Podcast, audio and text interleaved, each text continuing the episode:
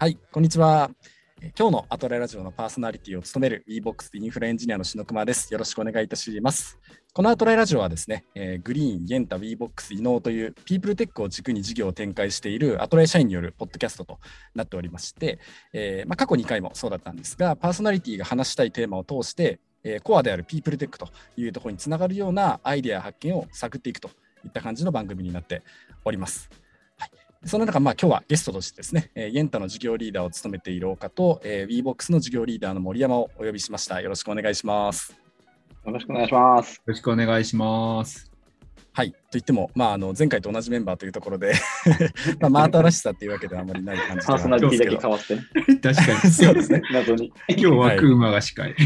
はい、立ち位置だけ変わりました。よろしくお願いいたします。えー、まあ、じゃあ、なんでですね、こういう立ち位置に変わったのかというところも含めて、今日のテーマお話しさせていただきますと、えー、まずテーマがですね、サービスを作る際にテクノロジーとユーザーの関わり方で意識していることというテーマになっておりまして、えー、なので、あのお二人が先ほどあの紹介の中でも入れさせていただいたんですけど、イエンタと WeBox というそれぞれの事業リーダーとして、えー、立ち上げからずっと事業を作ってこられたというような背景があるので、まあ、あのこのテーマであれば、お二人メインでというところのがいいだろうという形で、今日はこんな感じになっております。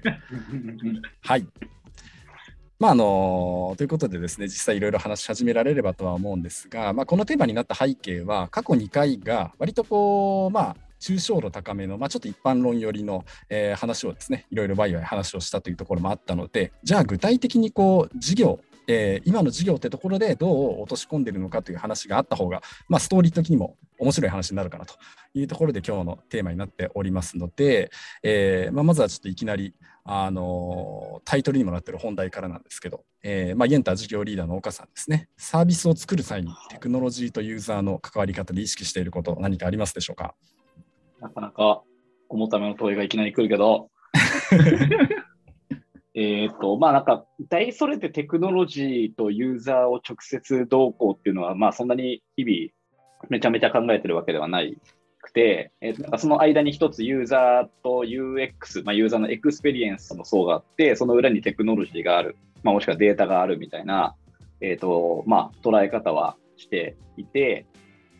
まあ、テクノロジーを使うということは、ユーザーに届ける価値を最大化することを目的と僕はどっちかとしたいタイプなんで、その、まあ、価値を作るのが、まあ、裏側にあるテクノロジーとかデータで、まあ、その時に、まあ、大きく分けると2つ意識していて、1つは、えーと、そもそもそのテクノロジーとかデータというものがユーザーさんにとって気持ち悪いものでないかというか、なんていうの、気持ち悪すぎるものでないかっていう感じかな。理解してもらうっていうところまでは、もしかしたらいかなくてもいいのかもしれないけど、どちらかというと、まあ、運営側が、うんと、なんだろうな、誇りを持ってというか、責任を持って、えー、扱える、もしくは、えっ、ー、と、価値を作り出すために、えっ、ー、と、いただいている、もしくはデータだとか、使っているテクノロジーだという、まあ、認識をあまりにも、えーと、ずらしすぎたくないなっていうのが一つと、まあ、あとはさっき言った UX のレイヤーで、そのテクノロジーを使って何か価値とか新しい発見とか、まあ、今まで気づけなかったこととか、わかんないけど、を作り出して、それをどうユーザーさんに届けるかみたいなところを結構意識は、えー、してるし、まあ、あの引き続きどんどんあのサービスが、えー、拡張していったり成長していったりすればするほどより一層大事になってくるのかなっていうのが、なんかまあ僕なりの、えーと、一旦火付け役としての役割としてはそれぐらいを考えてあのやってるかなって思ってます。なるほど。えー、そうですね、まああの、うん、まあ、UX とか価値とかっていうお話がかなり中心にある一方で、テクノロジーの気持ち悪さみたいなキーワードもあったと思うんですけど、えーまあ、結構そのユーザー観点でテクノロジーのことをあまり意識することってそもそも、あ、あのユーザー視点だとあまりなかったりもするのかなと思う一方でどういう時にこれは気持ち悪いと思われるんじゃないかみたいなそういったこう悩みが出てきたりされるんですか？うんなんかあの今まで人生で生きてきた中で、えーまあ、例えば人にここまで踏み入られると気持ち悪い、いきなりみたいな。いきなり家に、あの鍵開けて入ってこられたら気持ち悪いみたいなこととか、まあ、そういうその体験として気持ち悪いっていう感覚って、えっ、ー、と、ラインがあると思うので、あの、その、綺麗な白黒の01のラインがあるっていうよりは、えっ、ー、と、グレーなゾーンの中に濃淡はあると思ってるんでね、人によって。当然、それは人によるものだと思うんですけど、そう。なんだけど、まあ、その、なんか、いわゆる日常の中でも気持ち悪いという体験をテクノロジーによって作り出しすぎちゃうとというか、届けすぎちゃうと、まあ、当然気持ち悪いと思われてしまうとか、うんえ運営側もちょっと気持ち悪いんじゃないかと思って多分やってるはずなんで、そこの線引きに関して意識しなきゃいけないねって話なんで、なんか、超えてはいけないとかっていう話じゃないけど、はい。こうそうそうそう、なんか、そこはこう、えっと、常に意識してテクノロジーを使ったり、それを届け方を意識しないと、まあ、いわゆる気持ち悪いサービスだねっていう話になって、えー疑いの方が大きくなってきたりとか、信頼が崩れちゃったりとかして、そんなに悪いことやってるわけじゃないし、ユーザーのためにやったのかもしれないんだけど、えっ、と、まあ、バイアスがある種信頼が逆転してしまうとかいうはい。ことが起こってしまうんじゃないかなと思うんで、あの、常に意識をしなきゃいけない部分かなとは思ってるって感じかな。うんまあ、パッと考えた感じだけど。うん。なるほど、なるほど。ありがとうございます。じゃあ、ちょっとちなみに森山さんにもお伺いしたいんですけど、まあ、結構その、まあ、特に新しい何か、テクノロジーによって新しい何か生まれることとかある中で、結構こう、最初はやっぱり違和感あるものとか、iPhone とかもそれこそ全然最初は受け入れられる感じじゃなかった日本ではとかあったと思うんですけど、なんかそういう最初の気持ち悪さでも、まあ、超えていくってことも一定必要なチャレンジだったりもする中で、その技術と、えー世の中への浸透みたいなところとかの、なんかこうバランスで考えられてることとかってあったりされるんですか？バランス。むずいなぁ 質問がめっちゃむずいけど、いや、そうですね。ちょっと申し訳ないなとあ、思いやいやいや、全然全然。いい問いってことだ、いい問い。あーそうやな。ちょっと今の答えが、今の質問に対する直接的な答えにはならないが、えっ、と、まずそもそも大事にしていることとしては、うんと、あくまでもユーザーが使っているっていうことをすごく大事にした方がいいなとは思っていて、うんテクノロジーに使われているんじゃなくて、テクノロジーを使っているっていう状況にしたい。で、えー、とそれをするために、えーいくつかいろんな作り手にも必要な要素があったり、えー考える上でもこう考え方としてもなんか必要なものがあったり、えーいくつかあるかなと思っていて、えー例えばうーんと WeBox みたいなサービスを立ち上げたときにあんまりパルスサーベイでチームの状態を把握把握するということ自体にそもそもそういうあのなんていうの習慣がないしやったことないから、まあ、さっきの言葉で言うともしかしたら iPhone みたいな感じで何なのこれみたいな。はい。一方ですごいこう作り手としてやっぱ考えないといけないのはそのデータによって人が動かされるのではなくあくまでもそのデータを使って人が動こうとするっていう、主従関係が逆転すると最悪だなというふうには思ってたりするんでなんか主役は人間っていうのをすごい大事にはしているかな。はい主役は人間っていうのは大事にしてます。うんうんうんはい。なんか機械から返事があったような感じもありましたが、えーはい、まあ一旦そこはさておきですね。なるほど、なるほど。ちなみに、まああのまあ、森山さんは WeBox という事業で、えーまあ、事業としてはこう 2B の、えーものになっていて、いわゆるこう導入するって人と実際使うって人が違うっていうことがあるので、その、えー、今ユーザー側にあまり拒否権がないというか、使われるものだとしても受け入れざるを得ないみたいな観点も 2B だと当然入ってくるのかなと思うんですけど、なんかその 2C じゃなくて 2B だからみたいな観点も強い感覚とかってあったりされるんですか？あまあそうだねあの。主体的に選んでない人たちがいる。人たちがどう主体的に選べるようになるかっていうのがすごいポイントにはなるんで、それはおっしゃる通りだね。2C だと自分で選んで自分でア一応アプリをインストールしたり、自分でサービスを登録するんで、まあ使いたいという意欲から始まるけど、それは確かにその通りかもしれない。うん、なるほど、なるほど。岡さん的には、うん。なんかその逆にこう、今、エンター 2C 側からの観点だと、いやいや、うん。そんなことないよ、2C でも全然あるんだよみたいな話とかってあったりするんですか？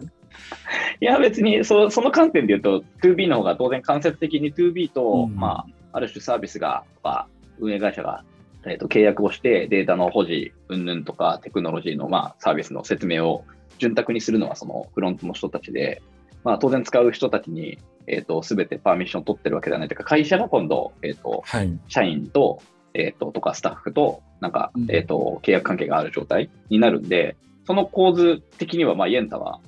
今のところは 2C サービスとしてやってる以上、あのそのその感性はないかもしれない。うんんうん、なるほど、なるほど。じゃあちなみに、えー、と森山さんに、えーなんですけど、うん。まあ、先ほどのその、えー使うか使われるかみたいな話の中で、まあ、その一定じゃあその売り上げが立つかどうかみたいな目線でいくとうん必ずしもそのじゃあどっちが正解だってまあ分かりづらくなる部分もあるとは思うんですけどどういうこう判断軸こう自分の中の正義でそういった使う側であるべきだっていうふうなこう思いとか信念になってるみたいなところのなんか裏側の背景みたいなのあったりされますか？うん。裏側の背景か。まあ、あの、WeBox 自体がそもそも生き生きと働けるような社会を作りたい。一人一人が少しでも今よりポジティブに意欲的に働けるような社会やりたいし、組織が多くあってほしいなって思ってるんで、前提なんか生き生き働けよっていう下から上から下になんか落ちる話ではないんで一人ずつの衝動が最大化されないといけないといけないっていうか、なんかその人たちが思ってる思いを少しでもこう膨らませるような、えーお手伝いが WeBox というサービスでできたらなっていうところはあったりするんでなんか前提その俺らが相手を変えれるわけじゃないっていう話なんでなんかそういう意味では、えー、と生き生きと働くって何なんだろうっていうことを考えてもらう必要が少しでもなんか WeBox をきっかけにそういうなんかこう考えるきっかけが増えればいいなとか思うしなんか主はやっぱり一人一人であってサービスが主ではないんで、なんかそういう意味では扱ってるドメイン的にもなんか WeBox を使ってたら幸せになるではなく一人一人がどうあったらより良いんだろうねっていうのを考えるきっかけお手伝いをしてるぐらいな感覚なんで、うんまあ、サービスドメイン的な話もあるのかもしれない。うんなるほどなるほど。確かに。そうだね。なんか、その、まあ、ある種人が主役みたいな話とか、えー結局は最終的には人が考える、きっかけを与えるみたいな話は、めちゃめちゃ多分、アトラエ全体としては共通認識が強いかもしれないね。うん。なんか、こう、まあ、ある種最適化とか、人生こう、この選択を取れば成功しますよ、みたいな話とか、この時間減らすと幸せになれますよ、みたいな話は、まあ、あんまり興味がないというか、てか、嘘だろっていう話が、結構、あの、強いなって思っていて、まあ、それぞれ個人、まあ、ピープルテックって呼んでるぐらいなんで、それぞれの、えー人とか人の集合体が、えっ、と、まあ、ある種自分の人生なり自分の会社の、えービジョンに向けて動いていくことをサポートする、まあ、サービス、テクノロジー、UX をすごい意識してるなっていうのは多分各サービスにめちゃめちゃ共通する部分だとうん。思っていて、イエイエンターやってても人と人が結びつくあのサービスなんで、えっ、と別にその人が、えっ、と、この人と会うべきだ。なぜならばって説明責任を取りたいわけではない。けど、こっちには仮説はあるかもしれないけど、それを気づいてもらわない限り、その人は変わらないっていうか、なんて言うんだろうな。あの、いい方向には動いていかないはず。主体的にとか、自律的にとか。そう。なので、なんか別に依存してほしいわけでもないし、感謝されたいわけでもないけど、そう。ただそのきっかけを与えられるエンジンとかテクノロジーとかは、やっぱりこう、作っていきたいなっていうのは、すごいあるんで、うんうん、なそこは結構共通している部分かもね、めっちゃ面白いなと思って聞いてて。うんうん。なるほどなるほど。なるほどな。うんうん、そうですね今やっぱりこう2人のお話聞いてて、えーなんか改めて感じていることとしまして結構ピープルテックっていうものがもたらす価値と一番まあその出発点であるこう技術みたいなものっていうところ結構まあその距離が遠いというか、えーこういう技術があるからこういう価値があってこういうことできるよねっていうようななんかそういうストーリーがシンプルなものではないんだななんていうのを感じているんですけど、えーそうですね。じゃあまず岡さんからそのこういう技術は結構このピープルテックっていうところと向き合う上で熱いなというかこれまでできなかったようなアプローチができるようになるなみたいななんかこうおはいはいはい。これはみたいに思ったこととかって技術側であったりされますか？まあ、ある種ディープラーニングとか強強化学習とか、まあ、あの、はい。取りに近い言葉だけど、うん。は、えっ、と、なんかまあ一つ、わかんない、こう、人の脳みそがそもそもテクノロジーとかコンピューティングの原点だとするとだよ。すると、えっ、と、その学習をしていくことの面白さはあるなと思ってるし、うん。えっ、と、なんか俺は今、人と人を結ぶサービスをやってるんで、まあ別にはい。VBOX のグリーンもほぼ一緒だけど、より直接的に、えーしかもかなり幅広い目的のもと、えー人と人とつなげるという役割を担っているサービスをあの作ってるんで、えっ、と、その人すら、ユーザーさん各、それ、その人すら、えー分かっていない誰と会うとどんな話になって、どんな気づきがあってっていうのも、ぶっちゃけ自分の脳みそを全部ハックできてるわけじゃないんで分かんないし、相手も分かってなくて、うんで、当然ながら僕らも分かっていないので、その無意識に感じる、えー、と化学反応みたいなものとか、予想を超える出会いとか、意気投合みたいな話を、どうやったら、えー、と別に最大化したいわけではないんだけど、うん。こうその人の人生にとって大きな気づきを与えられるかとか、人生を変えるような出会いになったりとか、あーするかっていうのを、えー一個実現できる可能性があるって意味で、強化学習とか、そのディープラーニングっていうその脳みそに限りなく近づけていく。なんで、すっごい、えー表現が正しいか分からないっていうか、例えが正しいか分からないんだけど、うんめちゃめちゃ腕利きの占い師とか、めちゃめちゃ人を見る目が半端じゃないセンサーを持ってる人が、その二人を見たときに、その文脈はないんだけど、あなたたち会っちゃいなさいよっていうエンジンがもしあるとしたら、その強化学習とかディープラーニングに近い、えー、と技術を使っていかないと、えーさっき言った方程式みたいな話ではないなとは思ってるんで、うんうん、なんでそっちには興味があるというか、あの、取り入れようと努力をしているっていう感じはあるかも。うんなるほど、うんなるほど。うん。まあ、多様な占い師占い師を作ろうとしてるはい。占い師じゃないな。クソ優秀なおせっかいおばちゃんみたいなやつを結局は作ろうとしてるんで。なるほど、なるほど。そうですね。まあ、ルールベースだとやっぱりこう、まあ、人が前提多様な中で、うんえーそこをこうルールだけでマッチングさせていくっていうのだと、やっぱりもう限界もあるというか。そうそうそう。それだと結婚相談所になっちゃうんで、はい。なんかこう、年収がいくら以上でとかっていう話になっちゃうんで、うん違うと。もうすごい腕利きのみのおばじゃないで、その人といなんか15分ちゃんと全部自分のこと話すと、すごい絶妙な人を5人紹介してくれるんだみたいな。で、会ってみて、もう一回アップデートすると、もう一個上来るんだよみたいなのを、しかもそれが、あの、一個の目的を達成するためじゃないっていうのが、あの、俺のこう、理想の、あの、なんつうの、お見合いおばちゃんの、ゲンタの行く末なんで、そうそうそう。そういう意味で、そうそういう、そっちの技術にははい。結構興味があるかなっていう。なんか最近、あの、そのテクノごめんテクノロジーとちょっとずれるかもしれないですけど、うん。情報量を増やすうん。なんかゲーミフィケーションとかそういうのはすごく興味があって、まあ、やってる分野が、あの情報量を減らしてデータで状態を可視化するっていうサービスなんで、うん。やっぱりそこにこう先ほどの意欲とか意思とか衝動とかうん。願望とか欲望とかを作っていこうとするとやっぱり情報量がどうしても少ないんでうん。感情の揺れがちっちゃいんですねデータ見たってまあ不運というか、でもなんか、まあ、体重計もそうですけどそもそもどういう自分は体になりたいんだっけとかうんどうありたいんだっけっていうその情報があるから、えーその定量に価値があるというかうん。なんでなんかそういう意味ではその情報量を増やすっていうことがすごく個人的には興味があってうん。うん。うん。なんか最近もあのミロとか使ってうん結構こうワークでできるゲームみたいなのをとあるパートナーの方々とちょっと作ってマリあのワリオのミニゲーム、任天堂ではい昔あったんですよ、5分ぐらいで終わるやつをなんかもうたくさんあるみたいな。うん。なんかああいうのとかすげえ作ってみたいなとかおうん。なんかそういう方が強いですかね。で、多分その時にテクノロジーの方に寄せると、結構オンラインっていうものをベースにした時の、なんか身体的なこの共感うん。が、えー仮にリアルに合わなくてもできるのであれば、多分そこに必要なテクノロジーが多分一番僕の中では今、うん。テックに必要なのかなっていうので、こう同期をさせていくというか、うんそれがまあ VR なのか、それこそ、まあ、ずっとストリーミングするみたいな話なのか、うん。ちょっと定かではないんですけど、なんかそういう、やっぱり共感をし合いながら、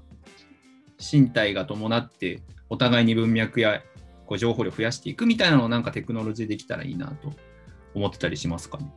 ちょっと直接的な回答ではないです。確かに。すげえ。めっちゃわかるわ。めっちゃわかる。なんか、いくつかあるよね、そのなんか事例的な話も。うん。なんか、あの、気持ち悪さはまた置いといて、あの、とある大企業さんがやった、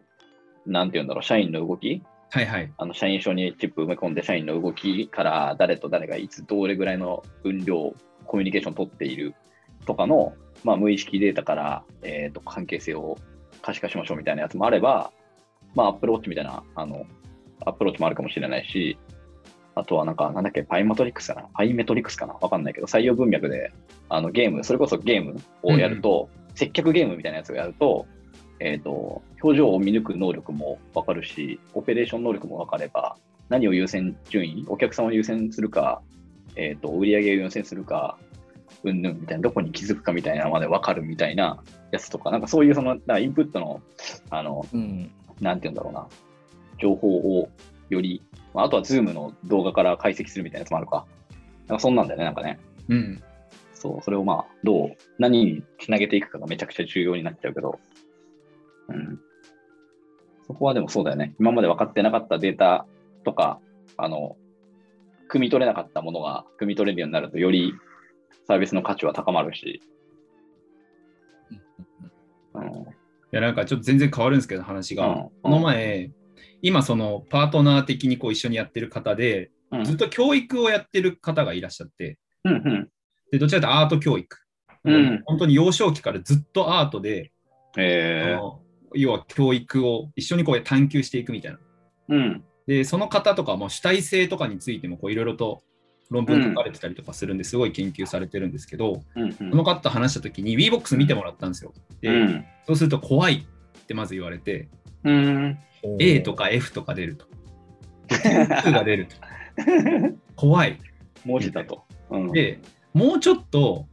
例えばじゃあピチューとライチューとみたいな、うん例えば進化をするみたいな、うん。柔らかい表現できないのかとか、うん。なんか全員違って全員だったら、こうバーバパパみたいなキャラクターを置いてみて表現するのがどうなのかとか、うん。結構いろいろこうご提案いただいたんですよ。はいはいはい。でその時にすごい話してたのが、うん。なんか結局怖いとかわからないってすごい認知負荷が多分高い状態で、うん。そこに出てるものが処理できない状態じゃないですか。うん。うん。で、えー、と無機質なんで、うん。要は何かのバイアスを乗せて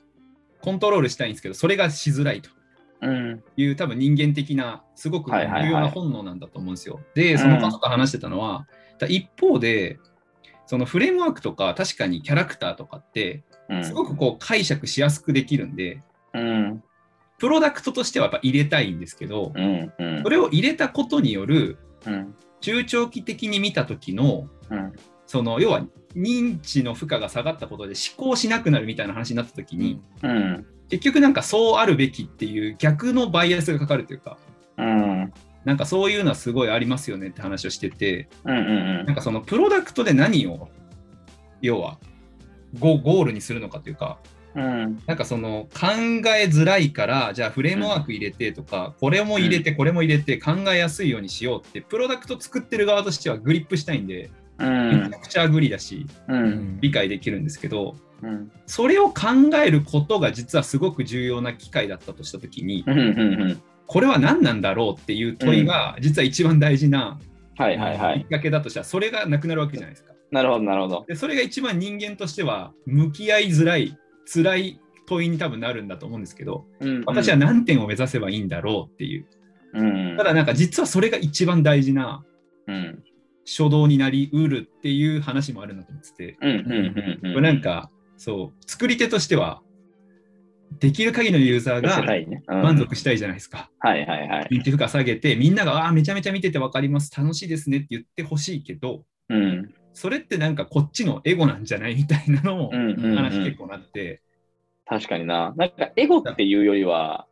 その結局、まあ、サービスが運営する側も別に使ってもらう側も、あんまりなんか、そういう視点で言うと、大きく変わらないのかなと思ってて、その人たち、使っていただく人たちに、どこに向かってほしいのかが定まれば、はい UI とか、えー、とそれは言葉で表現した方がいいのか、視覚で表現した方がいいっていうか、そのアートで表現した方がいいのか、えー、と数字で表現した方がいいのか、で変わってくるじゃない。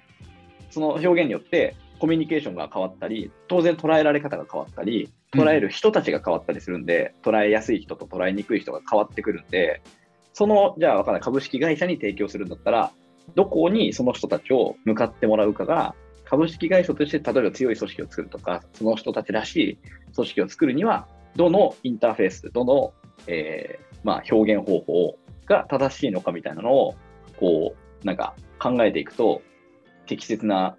着地点が見えてきそうだよね。うんそれが定まんないと結局、なんか絵の方がいいとか、文字だと怖いとか、いや数字だとなんかテテストを連想しちゃうとかってなっちゃうけど、そのどこに、どこに誰がこう向かってもらうかとか、一緒に僕らと一緒にこう向か向かっていくかみたいなやつが、そう定まるとなんか、議論、建設的になるっていうか、議論が気がするね。うんうん。これなんかだからロジカルシンキングでうん。やっぱりやりすぎるとダメだっていうところに自分の中でも結構落ち着かせるんですけどうんうん例えば結果を見てわからないうん。ってうん。いう課題を分解して解解決しようとするとはいはい、はい。分かりやすくするっていうアプローチが絶対出てきてうん。でそれが適切じゃないですかその課題に対しては。そうだね。ただ一方であのちょっと組織開発とこうシステム思考っていうのがあるんですけどうん。あの循環していくと。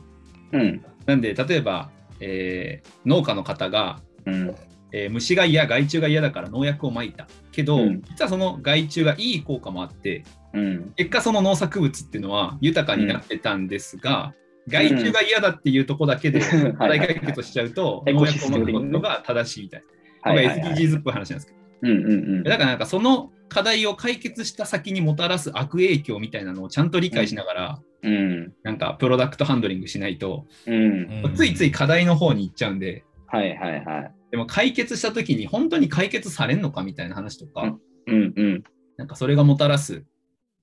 他の影響って何なんだろうみたいな、確かにもう確かに。一つちょっと大きい輪で見ないと、うん。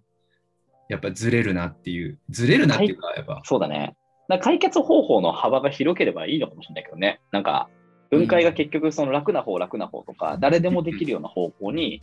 ではなんで、えっ、と、ツール側とか、もしくはサービス側が、えっ、と、そのお客さんに寄せちゃう。まあ、日本の多分サービス業の比較的文化が強いからかもしれないけど、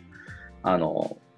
強いなと思ってて、それを、えっ、と、この解決方法として今度、えっ、と、使っていただく側の人にそこの意味を理解してもらって、こっちに来てもらうことで、えっ、と、そのエコシステムを調整するっていう、なんで組織も一緒なの。マニュアル化すればするほど、売り上げは伸びるし、ねえー、とそ組織もレバレッジが効くし、えー、と拡大にでも耐えうる組織ができると。ただ、エコシステムで考えてみると、10年後に そのその人たちは本当にこうなんか上に上がってくるのかというかその、そのサービスのコアの価値を考えたことがあるのかっていうと、いや、考えたことありませんって話になっちゃって、なんかそれは強いのか弱いのかみたいな話が、なんか成長してるのかしてないのかとかって話になりそうだと思う。なんかその問題解決方法のえー、と幅をそう360度から見れるかどうかとか、3次元、4次元から見れるかとかが、なんか重要な気がしたね。うん、うん確かに。ついついでも言っちゃいますもんね。グリーンとか、まあ、僕もグリーンあもともと作ってたんで、うん。やっぱマッチング上げて、うん。ちゃんとこう転職していただいて、うん。うんこれで、ビジネスになるってなると、うん。一旦短期的にはそっちに行くじゃないですか。はいはいはい。なんで、究極考えなくても転職できちゃうみたいな。まあそうだね。全員にこう、エスカレーター置いて、はいはいはい。乗 進んで乗ったら上に上がりましたみたいな。そうそうそう。うんうんうん。ただ、それで人と組織って元気になるのかみたいな、うん。うんもう一方の問いがちゃんとこう大きく回ると、うん。そうじゃないねみたいな。そうだね。そうだね。確かに。本当そうだよね。そうだよね。エスカレーターのそれで面白い。うん。それとあれですか、さっきあのゲームがどうこうみたいなお話も出てたと思うんですけど、体験を一緒にみたいな話とか。っていうのが、そのあたりのその課題意識、問題意識から、じゃあどういう方法でそこにアプローチしようかと思った時に出てきたって感じですか？そうだね、なんか昨日あの主体性の話をしてた時に、その教育ずっとやってる方なんで、うん。えー、と教育の分野で、なんでお子さんの主体性みたいなのをずっと研究、お子さんってのは自分の子供ではなくて、うん。えー、と教育のとこですね。その時になんか課題重要主体性と課題創出主体性があるっていうのを話をなんかしてて、ほ要はその学校から出された宿題う。に対して真摯に向き合ってやっていくっていうのは、課題を受容して、それを主体的に取り組むっていう、うん。ある種こう、異臭は決められて、それに向かっていくって話なんだけうんど、